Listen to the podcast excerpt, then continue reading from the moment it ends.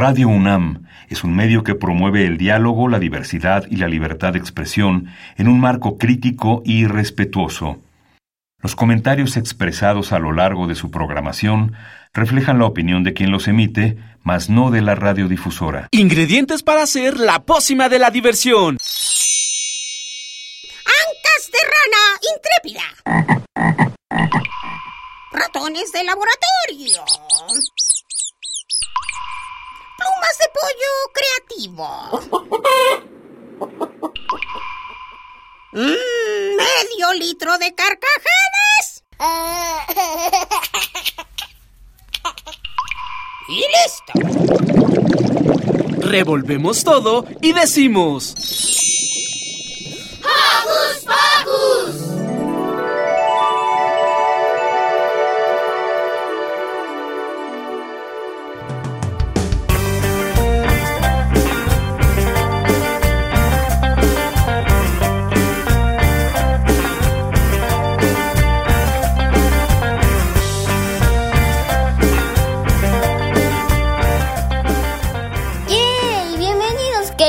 Joco Escuches, a una emisión más de Hocus Pocus.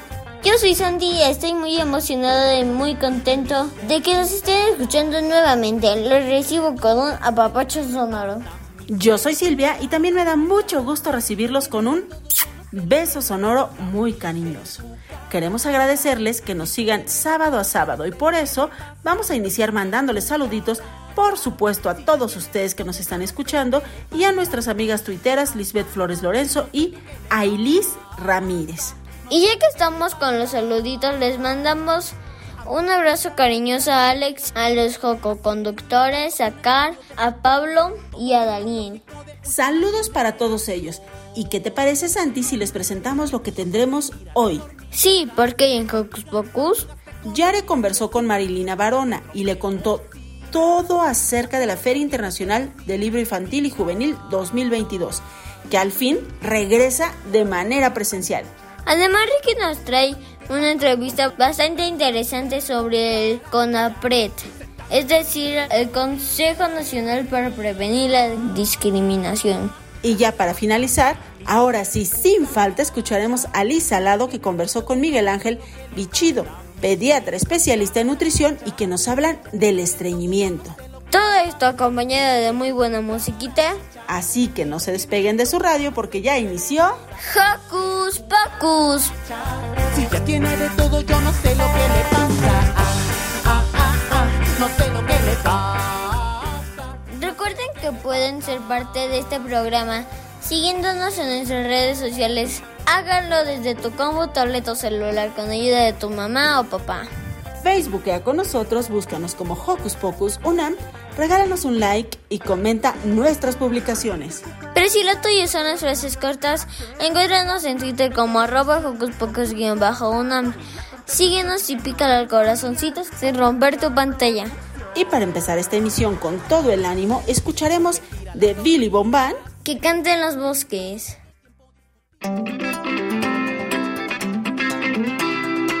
Que brillen estrellas, que salga la luna, bailemos con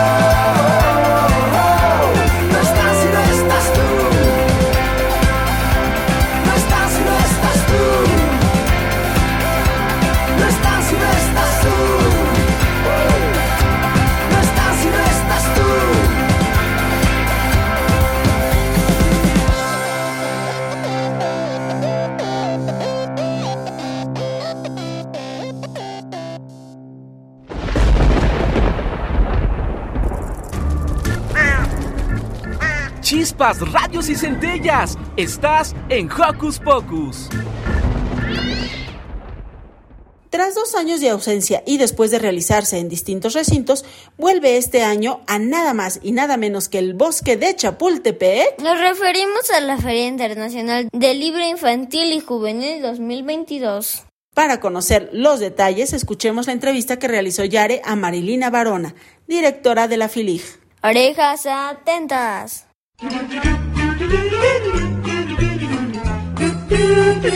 ¿Listo micrófono? ¡Yeah!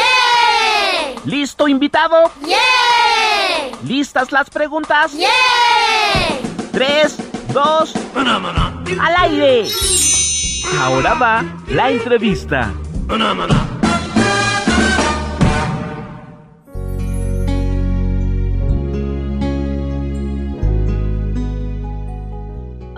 Hola, Jogo Escuchas, soy Yare. Hoy está con nosotros Marlina Barona, directora de la FILI. Bienvenida.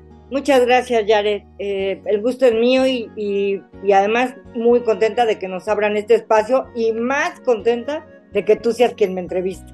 Gracias. ¿Desde cuándo empezó este evento? La FILIG empezó, vamos en la emisión 40 de la FILIG, que no necesariamente empezó hace 40 años, porque planetariamente estuvimos dos años con la cortina cerrada, entonces tuvimos que hacer puras actividades virtuales y sobre todo actividades con población infantil y juvenil, menos podíamos arriesgarnos. Entonces la 40 ahora sí que se vino calentando dos años y hasta ahora que la podemos hacer. Y además la felicidad, porque la, la Filija empezó en, en el Auditorio Nacional, que era muy diferente a lo que es ahora. Ha estado en el Centro de las Artes muchas veces, estuvo en el Parque Bicentenario allá en Azcapotzalco y ahora eh, va a ocurrir en el corazón histórico con relación a un parque que es el parque de Chapultepec, que es el bosque de Chapultepec, porque Chapultepec, yo fui de niña a Chapultepec y ahora que lo he recorrido, ya te das cuenta de que muchos recuerdos tienes ahí almacenados de Chapultepec, pero seguramente tú, Yare, también fuiste a Chapultepec y seguramente tu mamá, tu papá, tus abuelos, tus primos, tus compañeros de escuela, tus amigas, también fueron a Chapultepec. Eso es lo, lo maravilloso de Chapultepec. Cuéntanos qué habrá en la edición número 40 o 42 de la FILI. En realidad es 40, porque como ¿no? es la, la FILIC 40, estamos cuarenteando. La FILIC va a ser una, una fiesta, una fiesta del libro y la lectura una fiesta en la que cualquier día que vayas del 11 de noviembre, del 11 al 20 de noviembre, a excepción del lunes 14, porque los lunes hay que recordar que cierran el bosque de Chapultepec, pero del viernes 11 al domingo 20 de noviembre, de 10 de la mañana a 17 horas, porque también a las 6 de la tarde cierran Chapultepec, de 10 a 17 horas va a haber un sinfín de actividades. Mira, vamos a tener talleres, pero los talleres no va a ser solo talleres para, miren, ahí métanse ahí y ahí se van a entretener. No son solo para entretener o para que la pasen bien o para que maten el tiempo. Son talleres diseñados para qué? Para que te acerques al libro y la lectura, para que descubran los niños y las niñas que, que leer es algo maravilloso, que sepan que tener un libro en la mano no es para nada aburrido, sino todo lo contrario. Va a haber talleres, por ejemplo, porque hay muchas niñas y muchos niños y adolescentes y jóvenes que traen en la cabeza ya un cómic, que quieren hacer un cómic, que ya tienen la historia, ahora sí que prefabricada en su cabeza, lista para, para plasmarla en, en papel. Y entonces va a haber un taller en el que se les va a enseñar a dibujar los personajes, esos que tienen, esos personajes que tienen en la cabeza, cómo los van a poder plasmar. Pero lo mismo va a haber otro tipo de talleres.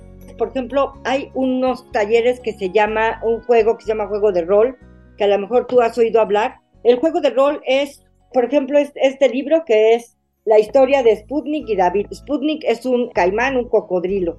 Y entonces, en juego de rol, yo puedo asumir el papel del caimán y a lo mejor a ti te toca el papel del niño que tiene, de David, que, tiene, que es el dueño del caimán.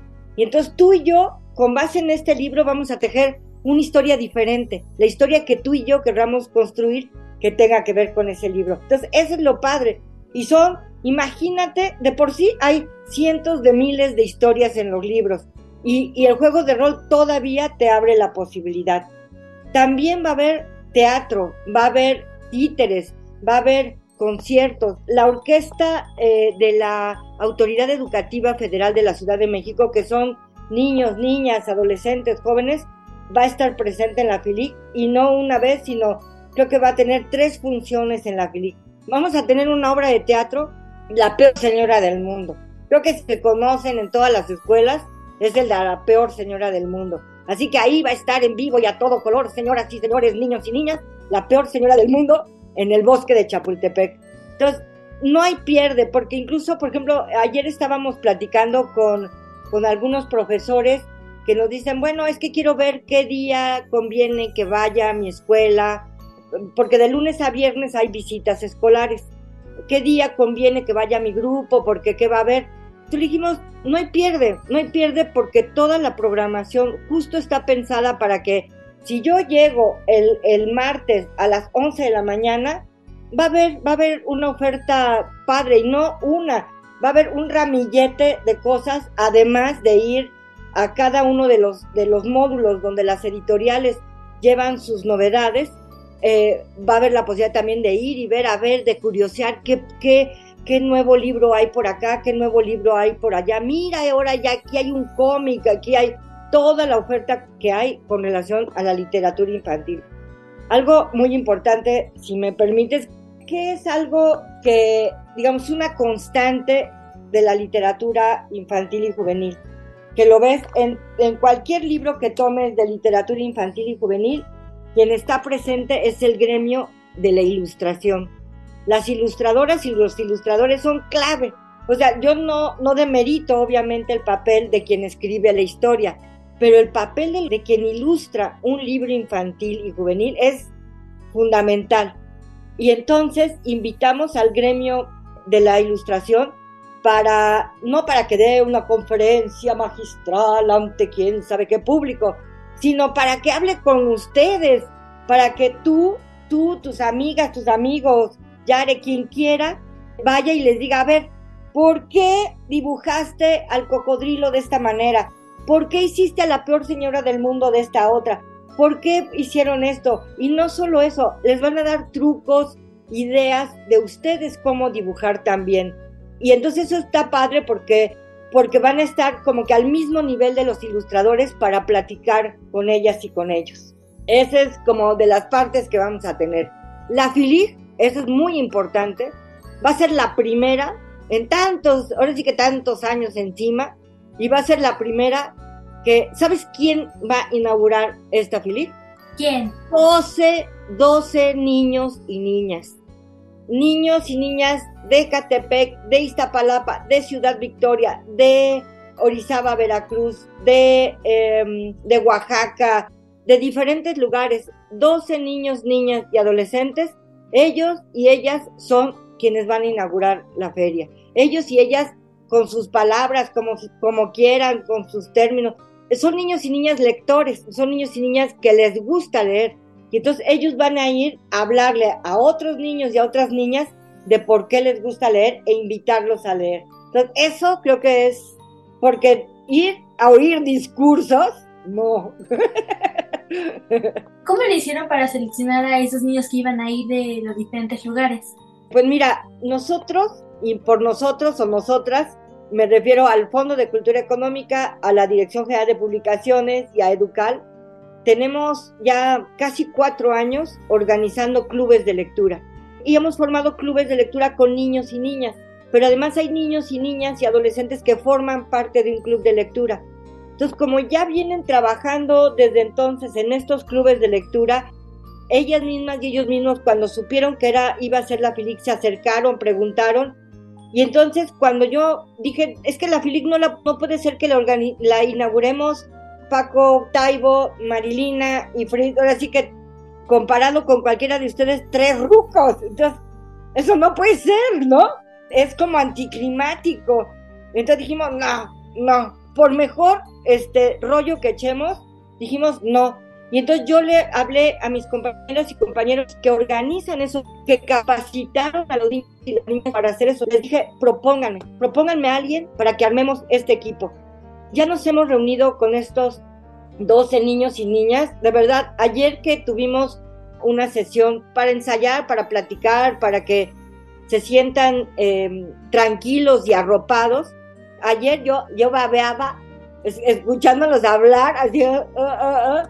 dices, no puede ser. Una de ellas, de Tamaulipas, ya la conocerán de Ciudad Victoria, ella dice, oye, Marilina, ¿y también puedo hablar del libro que estoy escribiendo? ¿qué? O sea, no puede ser. claro que puedes hablar de eso, ¿no? Entonces, son niños y niñas que te dicen, no, yo empecé leyendo libros de fantasía, pero la verdad al final me aburrí y ahora estoy leyendo solo libros de terror. ¡Wow! ¿No? Y entonces va a haber mesas sobre, sobre terror, porque sabemos que el terror le fascina a la escuinclada, así como aman los dinosaurios, aman el terror. Entonces va a haber mesas sobre terror. ¿Cómo le hacemos si yo o los escuchas quieren participar en este evento?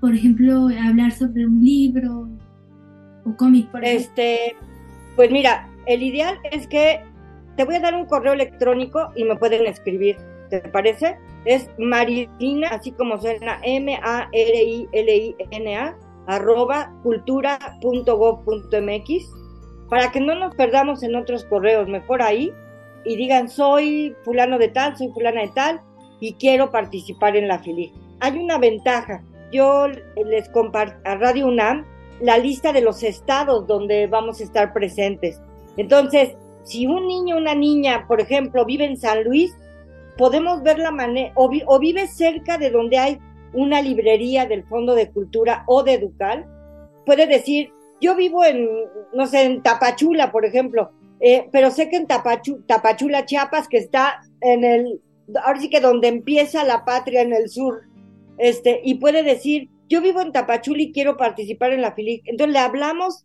a la librería de Tapachula y le decimos, va a haber una niña que quiere participar ahí, y entonces ábrele el espacio y vemos la manera de subirla a, las redes sociales para que se sepa que ella, que va a estar en Tapachula, forma parte de la FILIC. Hemos desarrollado una vertiente que le llamamos FILIC en todas partes. Entonces la idea es que la FILIC no solo va a ocurrir en Chapultepec, fíjate, no solo va a ocurrir en diferentes estados y te abro la puerta de las librerías, por ejemplo. Va a ocurrir en Argentina, en Chile, en Colombia, en Perú, en Guatemala y a través de Guatemala en Centroamérica, en Cuba, en Estados Unidos, en especial en California y en España. Así que si alguien quiere participar y dice, yo soy española o yo soy argentino o yo soy o sea, vemos la manera de abrirles el espacio. En Colombia, por ejemplo, tenemos cuatro librerías, en Cali, en Medellín y dos en Bogotá. Así que las posibilidades son enormes, enormes. ¿Dónde consultamos la programación? Se pueden meter a la página de Filig. Filig tenemos página en, digamos, hay una página que es Filig, hay páginas de Facebook en Filig, de Instagram en Filig, o sea, de, las diferentes plataformas y también del Fondo de Cultura Económica. Entonces también te puedes meter a la página del Fondo de Cultura Económica y, la página es www completito fondo de cultura económica.com no sé si punto mx eso ya se me olvidó pero bueno prueba las dos opciones y en esa página ahí hay un apartado especial de Filig que cuando lo abres se despliegan muchísimas cosas, ¿no? Cuéntanos, Marilina, de nuevo la invitación a la FILI.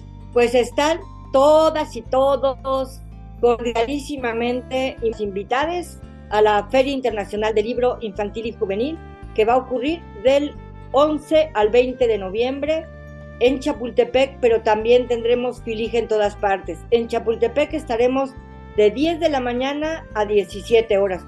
Es más, si se dan una vuelta por Chapultepec de curiosidad, ya podrán ver que las carpas ya están montadas. ya las editoriales ya en estos días empiezan a llevar sus libros. Así que la FILIC ya, ya está ocurriendo, ya estamos avanzando y el viernes desde las 10 de la mañana están abiertas las puertas de la feria, pero a las 12 del día ves la inauguración que les estoy comentando con estos niños y niñas. El viernes vamos a estar inaugurando la FILIC con estos niños y niñas que aceptaron ser quienes encabecen esta ceremonia o esta actividad o esta fiesta de inauguración. Gracias Marilina por decirnos todo esto y esperemos, espero verte y ver ¿Sí? todos los escuchas allá. Estás cordialísimamente invitada y muchísimas gracias a Radio UNAM y muchísimas, muchísimas gracias a ti, Yare. Besitos. Adiós. Gracias. Adiós, gracias. Platos, piñones,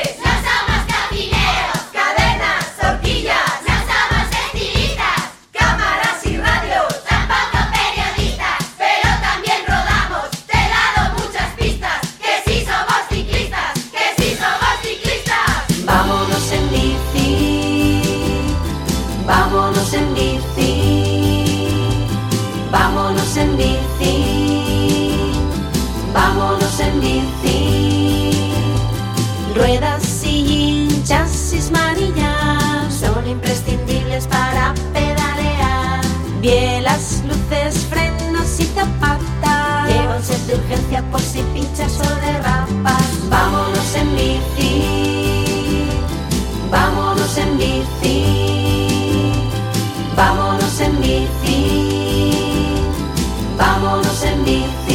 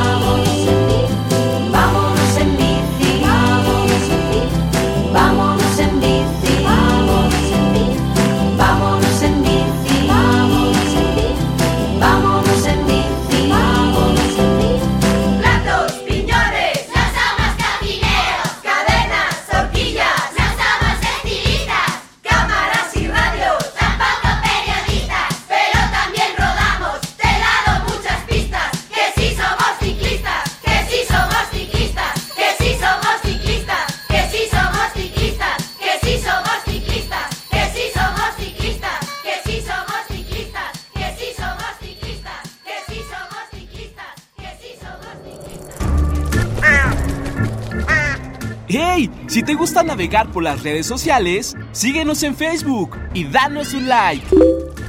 Encuéntranos como Hocus Pocus Unam.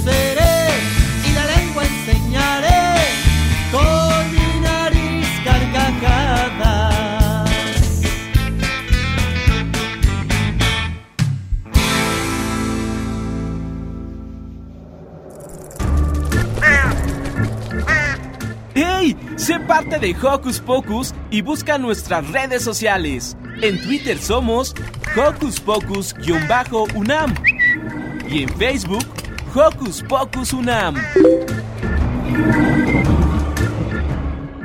Y lo que acabamos de escuchar fue Carcajadas de Cachivache Rock para Chavitos. Ellos estarán presentándose en la FILIG el miércoles 16 de noviembre a las 3 pm y el sábado 19 a las 11 de la mañana.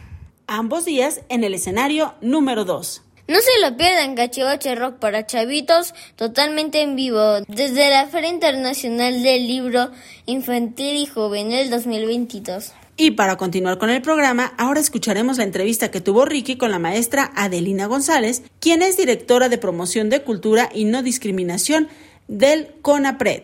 Si no conocen qué realiza esta institución, descubrámoslo juntos.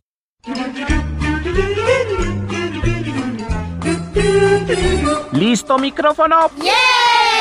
¿Listo invitado? ¡Yeah! ¿Listas las preguntas? ¡Yeah! Tres, dos, al aire. Ahora va la entrevista.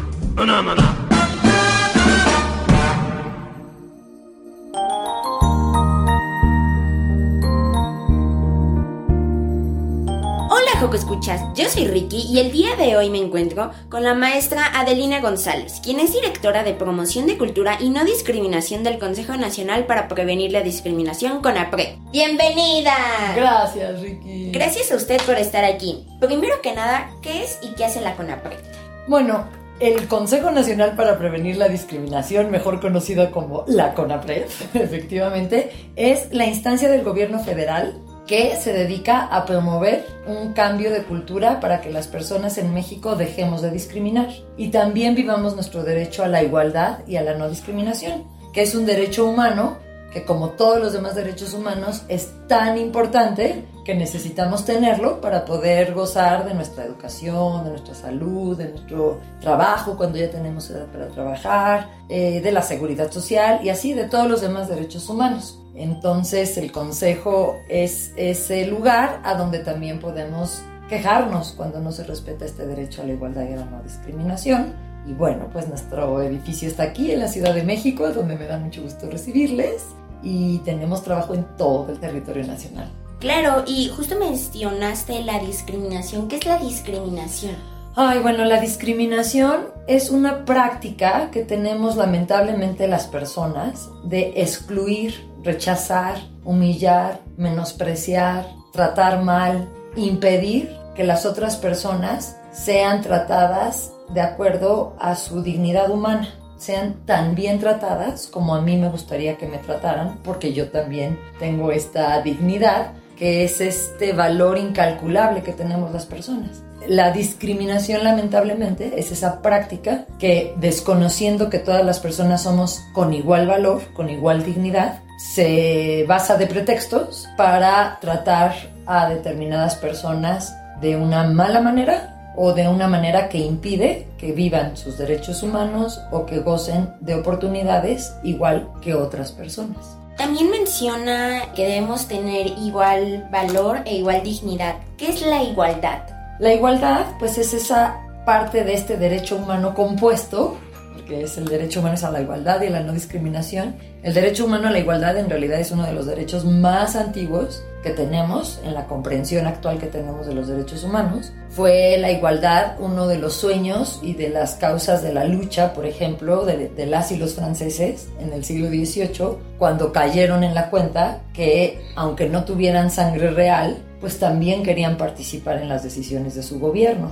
Es decir, querían una democracia en vez de que hubiera solamente una monarquía, ¿no? Entonces, la igualdad en ese momento nació como una aspiración humana para poder participar de la toma de decisiones públicas que afectaban a toda la sociedad. Esa igualdad se reconoció desde entonces hace muchos siglos y eh, se consagró, digamos, como derecho humano en la formulación moderna de los derechos humanos, que es de 1948, cuando acaba la Segunda Guerra Mundial. Las Naciones Unidas, que están en asamblea con representantes de todos los países, reconocen el derecho a la igualdad como uno de los más importantes. En realidad en esa Declaración Universal de Derechos Humanos hay 30 derechos. La igualdad es uno de ellos y esta comprensión de la igualdad a finales del siglo XX, bueno, durante la segunda mitad del siglo XX, no nada más a finales, fue cuestionada por los pueblos indígenas aquí en nuestro país, a lo largo de décadas fue cuestionada por las mujeres, ahora también es cuestionada por las y los niños, las juventudes, etcétera, porque dicen, pues es que sí somos iguales, pero no somos iguales. Entonces nos tratan como si fuéramos iguales, pero en realidad las mujeres son distintas a los hombres porque pueden dar a luz, ¿no? Esa maternidad que tienen que vivir a veces se utiliza de pretexto para no darles trabajo, por ejemplo. Entonces, la igualdad es ese derecho que se nos reconoce porque tenemos la misma condición humana, pero es solamente la mitad del derecho a la igualdad y a la no discriminación, porque ahora sabemos que aunque seamos iguales en dignidad, pues también somos diversos. Sí, es un tema muy complejo que debemos de aprender a sobrellevar bien para que todos podamos vivir bien, justo como lo mencionas. Pero un poquito más acerca sobre ti, ¿cuáles son sus funciones como eh, directora de promoción de cultura y no discriminación? Bueno, mi trabajo es muy bonito. Mi trabajo aquí en el CONAPRED es justamente identificar espacios, oportunidades, personas, grupos, gobiernos, temas que nos permitan proponer un cambio de cultura, porque precisamente si las personas discriminamos, pues entonces el cambio de cultura es para que aprendamos a no discriminar, para que aprendamos a dar un trato con dignidad a todas las personas sin importar su condición de vida o su identidad. Mi trabajo consiste en, por ejemplo, capacitar a servidores públicos para que conozcan este derecho humano y lo incorporen en su práctica. También trabajamos con artistas porque muchas veces ellas y ellos están interesados en visibilizar pues las condiciones de desigualdad que lamentablemente existen en la humanidad y de identificar entonces dónde están los posibles escenarios a los que tenemos que ir para que esa igualdad sea una realidad para todas y todos en, términos de acceso a los derechos. También trabajamos con museos para que sus exposiciones sean accesibles a todo mundo, sin importar si la persona llega con una carriola o con una silla de ruedas o es ciega y no puede ver, pues entonces que sí pueda acceder a la información que se presenta en el museo a través de cédulas o braille, pues en promover campañas, por ejemplo, ahorita estamos trabajando fuertemente para que las empleadoras en las familias, en las personas empleadoras en las casas de trabajadoras del hogar, tengan conciencia de que el buen trato hacia la trabajadora del hogar es muy importante, es central, es muy necesario, pero no es suficiente. como empleadoras necesitamos también reconocer y garantizar que nuestra empleada trabajadora en casa pues va a tener vacaciones, va a tener seguridad social, va a tener acceso al médico si se lastima eh, limpiando nuestra casa, va a tener posibilidad de ir ahorrando para cuando sea mayor y también se tenga que pensionar. Entonces, eso también hacemos. También hablamos con otras partes del gobierno para que, por ejemplo, las personas que producen los alimentos en nuestro país, muchas, pues la mayoría son campesinas y también son migrantes porque trabajan en su tierra y luego se van a otros estados, a la tierra, por ejemplo, de producción de cítricos o de producción de fresas o otros productos, las personas jornaleras agrícolas, pues también tengan condiciones laborales más, pues más apegadas a la ley, que, que sean respetuosas de sus derechos laborales, porque lamentablemente el trabajo en el campo no es tan reconocido y no es tan... Las personas que lo hacen no las cuidamos socialmente como debiéramos cuidarlas. Trabajamos para sensibilizar a la población local hacia las personas migrantes. Es una realidad en el mundo que la migración humana está en aumento. Lamentablemente, pues la migración viene de sur a norte, porque es en el norte en donde se supone que hay más recursos. Entonces, esta migración de personas que vienen de América Central, de Sudamérica, de África, pues va desafiándonos como país para poderlas integrar a la escuela, darles ser- servicios médicos, darles trabajo. Y lamentablemente, eso que padecen nuestros conacionales cuando migran hacia el norte, a Estados Unidos, que muchas veces es racismo, lamentablemente eso lo vemos también aquí en nuestro país frente a las personas que vienen del sur. Entonces trabajamos para sensibilizar a comunidades en las ciudades, pues de que la, la migración y en particular las personas que solicitan refugio, pues pueden ser y deben ser integradas a nuestra sociedad porque van a representar fuerza de trabajo, van a representar diversidad cultural, van a representar otras formas de vivir, pues que nos van a nutrir porque entre más opciones tenemos, más oportunidades hay, más riqueza hay, más opciones para, para la alegría, para la amistad, para la paz, para las buenas ideas. Eso es lo que hacemos entonces, como sensibilizarnos sobre la importancia de apreciar la diversidad, de asumir, conocer a los otros, a las otras, para que podamos, pues no tener miedo, porque también es verdad que lo que no conocemos nos amenaza. Entonces, pues uno no puede amar lo que no conoce. Entonces, ¿cómo nos abrimos a conocer para luego valorar?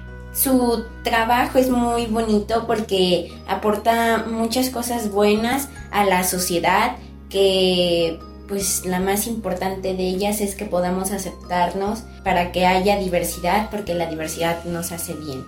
¿Por qué es tan importante prevenir la discriminación y fomentar la igualdad? Pues porque es justo. Yo pienso, por ejemplo, ¿has visto un cunero en, en un hospital donde están los bebés recién nacidos? ¿Cuál de esos bebés va a valer más la pena que viva? ¿Cuál de esos bebés va a valer más la pena que estudie y sea feliz? ¿A cuál de esos bebés le vamos a dar más oportunidad para que crezca feliz y seguro? Esa misma pregunta, ¿no? Nos la podemos hacer en la plaza pública o en el metro. Yo veo esa cantidad de gente que va en el metro, eh, en la Ciudad de México o en los autobuses y nos escuchan de otros lados, ¿no? Donde no haya metro. Dices, bueno, toda esta gente que se mueve, ¿a dónde va? Pues seguramente va a trabajar, va de compras, va a dejar a sus hijos a la escuela, va a ver al médico. Toda esa gente, ¿cómo elegimos quién se, quién se esfuerza más o quién vale más la pena para ser contratada en un trabajo o para hacer, recibir buen trato? A lo que voy es que es importante la igualdad y la no discriminación, porque si no nos la brindamos, además de darnos un trato injusto, ¿por qué una niña campesina, una niña rural, eh, tiene que desear soñar menos tener una carrera universitaria que una niña en la ciudad? Solo por vivir en el campo tiene que renunciar a sus sueños universitarios. Es injusto. Entonces, una razón es no ser injustos. Y la otra razón es porque esa injusticia que finalmente resulta es que va generando lo que nosotras reconocemos y nombramos como brechas de desigualdad. Esas brechas de desigualdad, por ejemplo, nos dicen que las mujeres, el grupo de mujeres, no una mujer en particular, sino como grupo, el grupo de mujeres en relación al grupo de hombres, aunque seamos más en el mundo, seamos más en el país, seamos más en las ciudades, porque hay más mujeres que hombres en el mundo, no me preguntes por qué, eso sí no lo sé. Las mujeres, no obstante, somos más en el mundo, en el mundo del trabajo somos menos. Pero además de ser menos en el mundo del trabajo, ganamos en promedio 20% menos dinero que los hombres haciendo el mismo trabajo. ¿Eso es justo o injusto? ¿Por qué sucede eso? ¿Se vale eso? ¿En razón de qué? Esas brechas de desigualdad, las niñas de un lado y, las, y, los niños del otro, la van a ir arrastrando en su vida. Y entonces siguen perpetuándose círculos de pobreza porque pues una persona con menos escolaridad tiene menos oportunidades de conseguir mejor trabajo, ¿no? Cuando es adulto. Entonces es por eso que es importante combatir la desigualdad porque va generando personas, grupos de personas que se van quedando rezagadas en la posibilidad de desarrollo y logro de sus sueños. Y con eso se va volviendo también una carga para sus familias, para sus sociedades, para sus comunidades, para nuestro país en conjunto. Nuestro país es muy rico porque es muy diverso, porque es muy grande, porque tiene muchísima ecología diversa también, ¿no? la biodiversidad también está presente. Sin embargo, la desigualdad es tan grande que se vuelve una carga para todas poder garantizar que todas las personas, los más de 120 millones de personas que somos, podamos encontrar el caminito y la oportunidad de cumplir nuestros sueños, de cumplir nuestros proyectos, de desarrollarnos de acuerdo a nuestra dignidad humana. Y eso pues no solamente refuerza la injusticia, sino que, insisto, nos, nos pone frente a trabajos de mucha explotación, frente a riesgos de salud, frente a riesgos incluso de vida ¿no? a las personas. Si de lo que se trata con los derechos humanos es justamente que cada quien se desarrolle lo más ampliamente posible de acuerdo a su propio deseo de ser. ¿no? Por eso hay que combatir la, la desigualdad. Bueno, ya nos hablaste de por qué es importante fomentarla, pero ¿cómo podemos reconocer la discriminación y la desigualdad y qué podemos hacer si sufrimos discriminación y desigualdad? Seguro la discriminación nos va a doler, aunque no sea de golpe, aunque no sea un maltrato físico, ¿no? Porque el que no te dejen entrar a algún lugar por eh, ser moreno, o el que te corran de un lugar por llevar tu traje tradicional o que te despidan porque te embarazas, ¿no? O que no te asciendan porque eres de la diversidad sexual o, o, con una con identidad de género también diversa, duele, se siente como que no te dejan pasar. Entonces ahí podemos reconocer que cuando nos sentimos humillados, cuando nos sentimos maltratados, puede ser que esté habiendo ahí un trato discriminatorio. ¿Y qué podemos hacer si sufrimos discriminación y desigualdad? Denunciar, denunciar, no quedarnos calladas, no quedarnos callados, denunciarlo a quien es encargado del espacio o encargada, denunciarlo en redes, también denunciarlo en el Consejo Nacional para Prevenir la Discriminación. Aquí tenemos un equipo de abogadas, de abogados que conocen muy bien este derecho humano y pueden orientar a las personas para ver si esa situación que están viviendo es discriminatoria o no. No todos los maltratos son discriminatorios, porque la discriminación, acordémonos, tiene que ver con las características de la persona o sus condiciones de vida. Entonces, denunciar a los organismos estatales de derechos humanos también, si en tu ciudad no hay un consejo para prevenir y eliminar la discriminación. Lamentablemente no en todos los estados hay, pero sí en todos los estados hay comisiones de derechos humanos. Entonces ahí se puede denunciar. También se puede denunciar en las redes y ahí si nos arroban con la PREP pues nos vamos a enterar. También se le puede decir directamente a la persona ¿no? que, eso que está haciendo es discriminatorio y que no solo no se vale, sino que podría ser pues podría ser sujeto de una, de una llamada de atención o incluso de algo más fuerte, porque también hay que decir que la discriminación está comprendida en el país como parte de los delitos que existen. Son muchas opciones las que tenemos y pues si sufren discriminación ya saben que lo pueden denunciar de todas estas maneras. Por último, ¿cuáles son sus redes sociales para que podamos conocer cómo tratar a la diversidad, para que podamos eh, denunciar si sufrimos discriminación o desigualdad? Bueno, nuestras redes estamos en Facebook, estamos en Instagram, estamos en Twitter, tenemos un canal de YouTube y es así, arroba conapred. Tenemos una página web, www.conapred.org.mx. Ahí también se pueden hacer consultas sobre quejas, ahí también hay manera de escribir las quejas. Ahí están teléfonos, hay un 01800 para que no cueste y hay mucha información. Pues está muy bien que tengan muchas formas para que podamos contactarlos y para que podamos conocer un poco más acerca del tema. Sí, bueno, yo no estoy en el Instagram, pero sí veo los contenidos en el Facebook y entonces puedo decirles que los que encuentran en Instagram también van a estar muy entretenidos. Si nos busquen con APRED. Ahí hay GIFs, infografías, información, videos, noticias, que sí son más amigables para todas las edades, desde temprana edad. Pues ya saben, síganos para que puedan conocer un poco acerca de esto, para que puedan seguir indagando en el tema. Pues ella es la maestra Adelina González, directora de Promoción de Cultura y No Discriminación del Consejo Nacional para Prevenir la Discriminación, CONAPRED. Yo soy Ricky y juntos nos despedimos. ¡Adiós! Las niñas de nuestra tierra quieren ser libres para jugar y esta plena es para ellas para que las dejen vivir en paz y esta plena es para ellas para que las dejen vivir en paz. Las niñas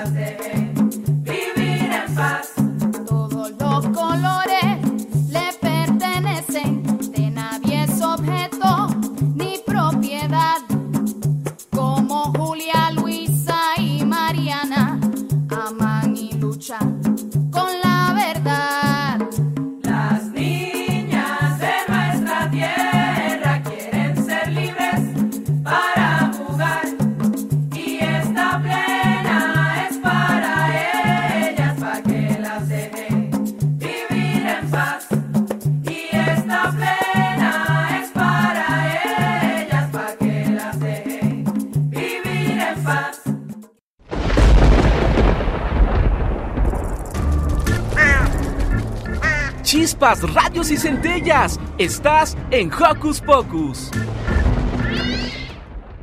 Y seguimos en Hocus Pocus y es momento de darle paso a nuestra querida sección sanadora. Y el día de hoy Liz nos explica, junto al pediatra Miguel Ángel Bichido, qué es el estreñimiento y qué podemos hacer para remediarlo. Papis y mamis, tomen nota. Sana, sana.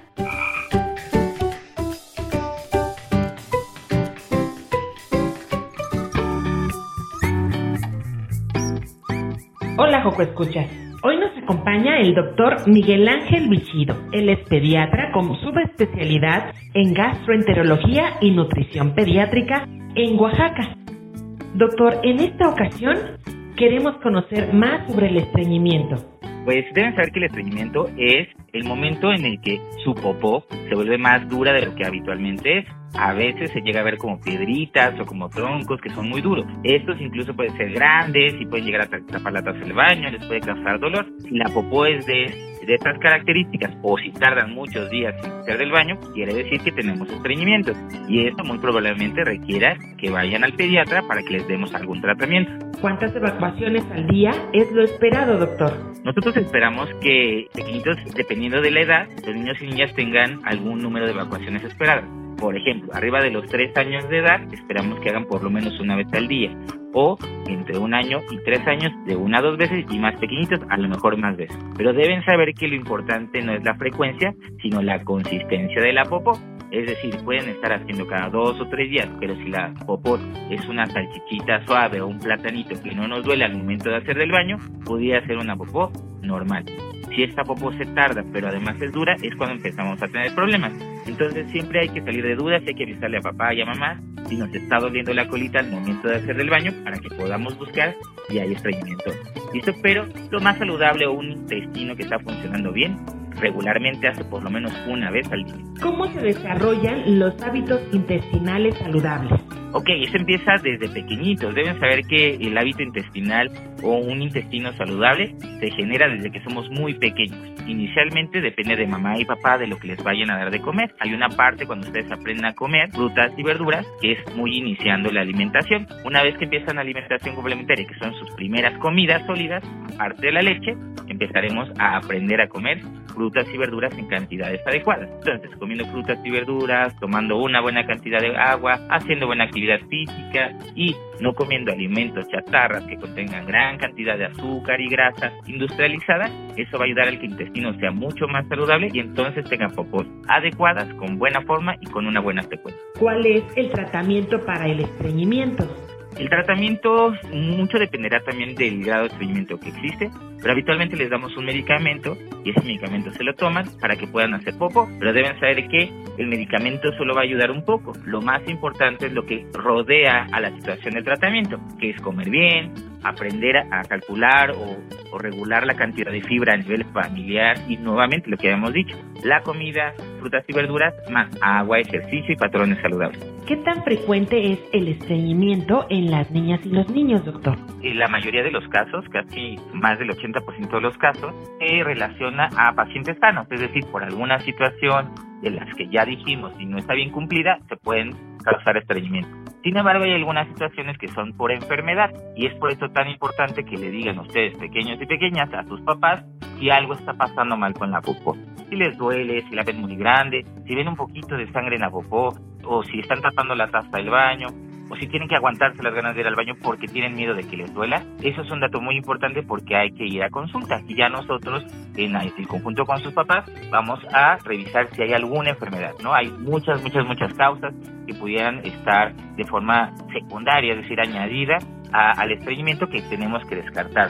¿Cuáles son esas señales que los escuchas deben estar atentas y atentos? Existen varios datos de alarma que, que están relacionados, sobre todo para que estar vigilando si, si también nos están escuchando mamás y papás, es que este estreñimiento se acompaña de factores como al nacimiento, no hay evacuado los primeros, las primeras 24 horas y además tiene estreñimiento, es un factor que nos pudiera llegar a dar a entender que a lo mejor este intestinito tiene alguna alteración de, en las neuronitas que tiene por dentro, en los que no hace que funcione bien el intestino y deberíamos descartar algunas enfermedades. Algunas situaciones igual a la revisión del nacimiento, que la colita no, esté bien puesta, alteraciones en la columna y el pequeñito además tiene alteraciones en la exploración neurológica con su pediatra, también es un factor de riesgo ahí importante.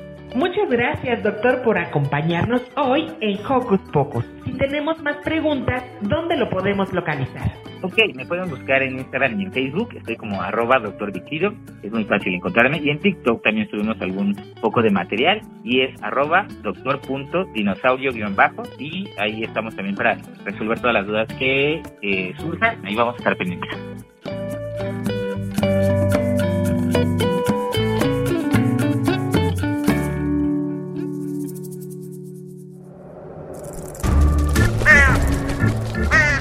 ¡Hey! Sé parte de Hocus Pocus y busca nuestras redes sociales. En Twitter somos Hocus Pocus-UNAM y en Facebook Hocus Pocus Unam. Y así hemos llegado al final de ese programa. Ay, no, aún no me quiero despedir. No te pongas triste, Cecil. Recuerda que aún nos quedan más programas para terminar el año y además, si se han perdido algún programa, pueden volver a escucharlo en el podcast de Radio UNAM. Sí, es verdad. Entonces, despidámonos con un apapacho sonoro y por supuesto deseándoles un muy lindo fin de semana. Acompañados de sus seres queridos. Bye. Hasta la próxima. Radio UNAM presentó el espacio donde las niñas y los niños usan la magia de su imaginación.